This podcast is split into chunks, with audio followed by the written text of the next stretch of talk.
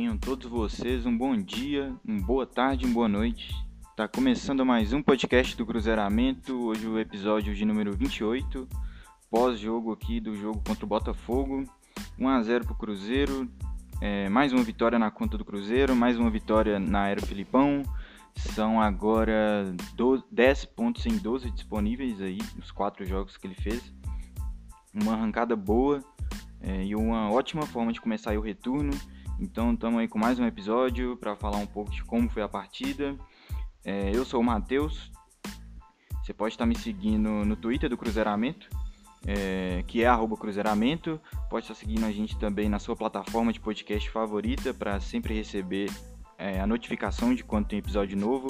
Geralmente é assim depois dos jogos ou no dia seguinte também, depois dos jogos é, no Anchor, no Spotify, no Google Podcasts, em qualquer um você pode encontrar a gente lá e tá seguindo a gente. Para essa partida contra o Botafogo de São Paulo, a primeira partida do retorno, é, o Filipão não ia poder contar com o Regis, que estava tá, suspenso para essa partida. É, de última hora ali ganhou o reforço do Potker, que eu acho que nem cheguei a mencionar ele nesse podcast, um Potker que foi uma troca que o Cruzeiro fez com o Internacional, basicamente. A gente mandou o Maurício para lá é, e recebeu o Potker aqui. É uma contratação que foi até contestada pela maioria da torcida, inclusive por mim. É, não pelo Potker em si, mas sim pelo Maurício ter ido. O Maurício acho que é, era muito valioso, enfim. Parece que o Cruzeiro também manteve um percentual sobre ele. Então, é, não é uma perda total.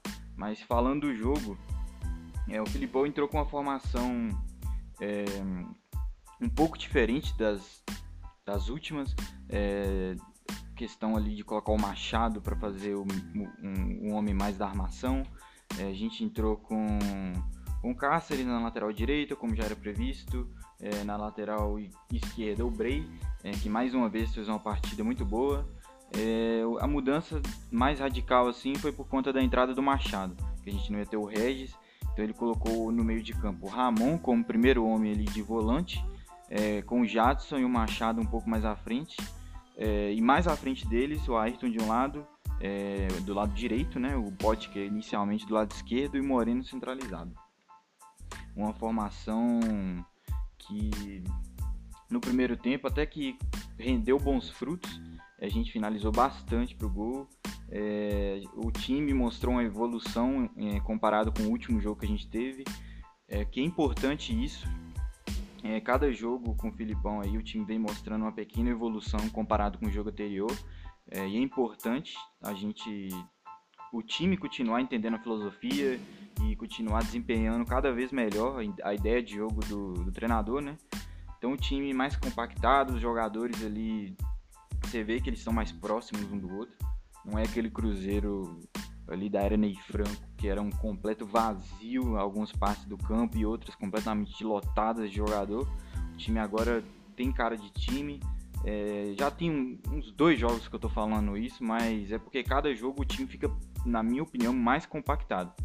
É, hoje essa compactação ela pode ser vista em diversos momentos. Um deles é aquele momento que o Moreno buscou bastante jogo ali no primeiro tempo saiu bastante da área, mas dessa vez tinha gente para jogar com ele ali. Então era, não era aquela saída de área que ele fazia é, com o Ney Franco, com o Anderson, que ele saía da área porque a bola não chegava lá, mas ele acabava que também não conseguia construir nada. Sempre tinha um, tinha um jogador para trabalhar com o Moreno, principalmente o Potker no primeiro tempo. E eu acho que a característica do Potker, que é um jogador de força principalmente, que favoreceu bastante o jogo do Moreno. É, nossa saída de bola também melhorou bastante. Não, bastante exagerei, mas melhorou um pouco comparado com do último jogo também. É, o último jogo a gente marcava muito à frente para recuperar a bola lá na frente, é, justamente para não ter que construir a jogada desde lá de trás.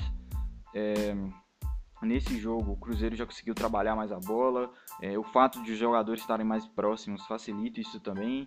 É, então, em diversos momentos além de sair jogando, a gente podia ver os zagueiros esticando a bola por o Ayrton principalmente receber.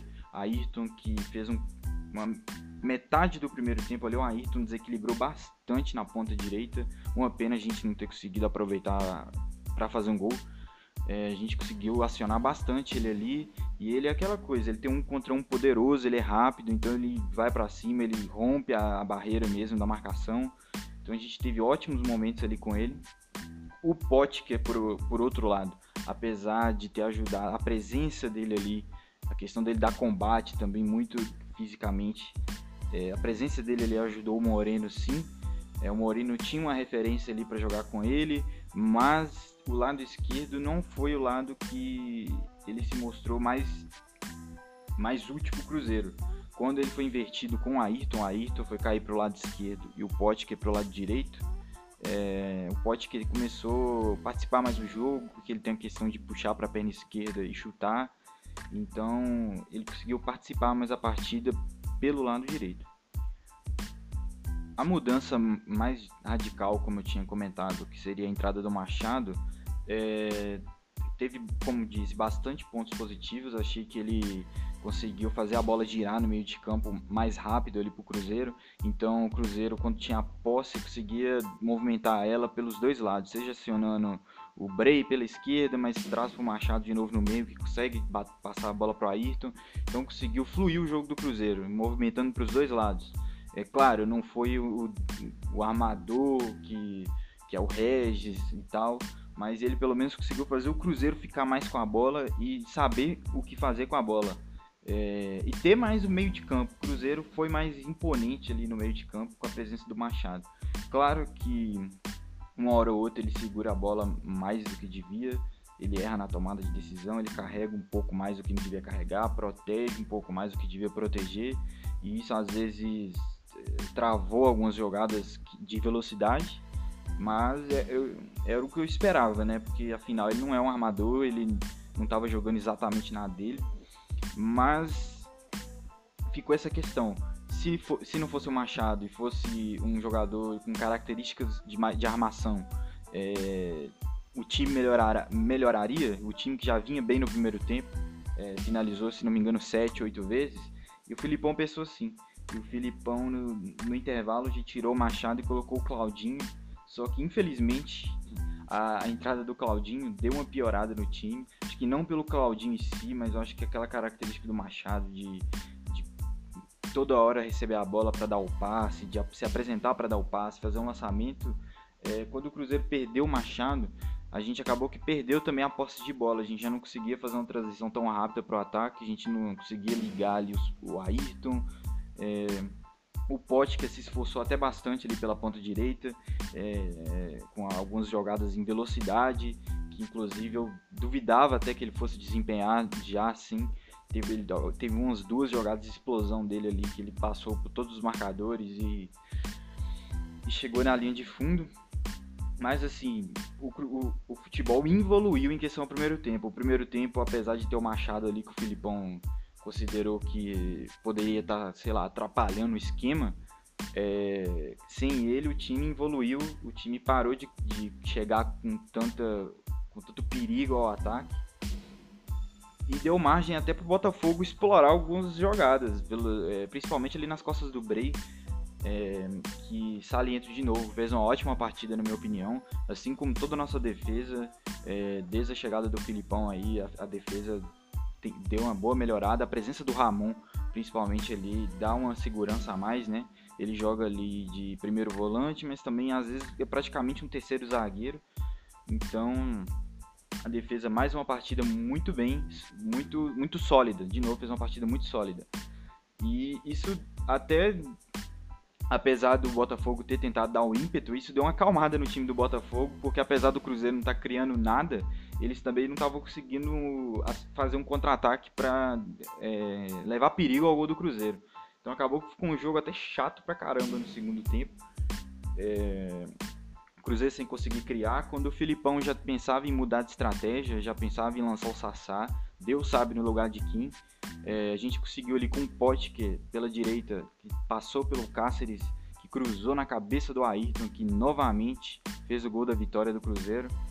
É, uma, um raro momento que o Cruzeiro conseguiu ter a segunda bola no campo de ataque, conseguiu tocar, conseguiu que o lateral avançasse em profundidade, como foi o caso. O Cáceres avançou na linha de fundo e fez o cruzamento para Ayrton e gol. É, e no momento que a gente tá, cara, 1 a 0 é goleada. Então, depois desse gol aí, o Cruzeiro meio que já não vinha bem, já não vinha conseguindo construir. Depois do gol aí que o time não quis construir mesmo. É, foi um jogo ali de, de suar mesmo, de defender o resultado. Filipão até colocou o Wellington na esperança de um contra-ataque em velocidade, mas colocou o Sassá também para conseguir pressionar melhor, que o Moreno já estava desgastado, pressionar a saída de bola. Mas realmente o Cruzeiro, depois do gol, não arrumou nada. É, ficou só se segurando ali na, na, defesa. Segurou bem, o Botafogo não conseguiu criar grandes chances. É, como já disse, uma boa partida defensiva do Cruzeiro mais uma vez. E é isso, três pontos é, é, o que importa. A gente vai subindo a tabela aos poucos, o time aos poucos vai ganhando mais confiança, vai ganhando cara.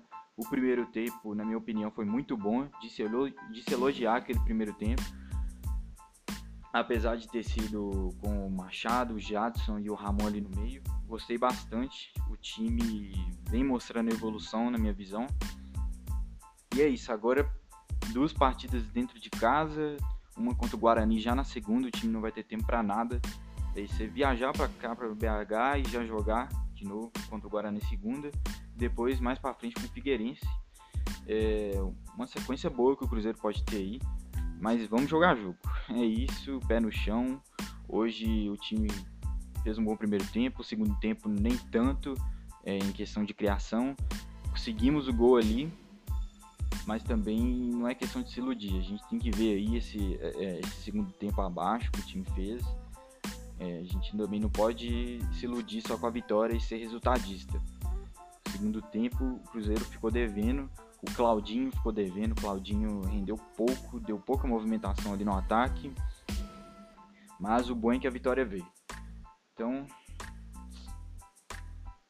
é isso. Vou deixando aqui mais um episódio registrado, episódio 28, com pós-jogo aí de Cruzeiro e Botafogo. É, como já disse ali no início, é, você pode estar me seguindo para receber as notificações do podcast sempre que sair seguindo no Anchor, no Spotify. É, e é isso. Até a próxima. Eu volto aí com pós-jogo, provavelmente pós-jogo contra o Guarani, na segunda ou na terça. Muito obrigado a quem escutou é, e até a próxima.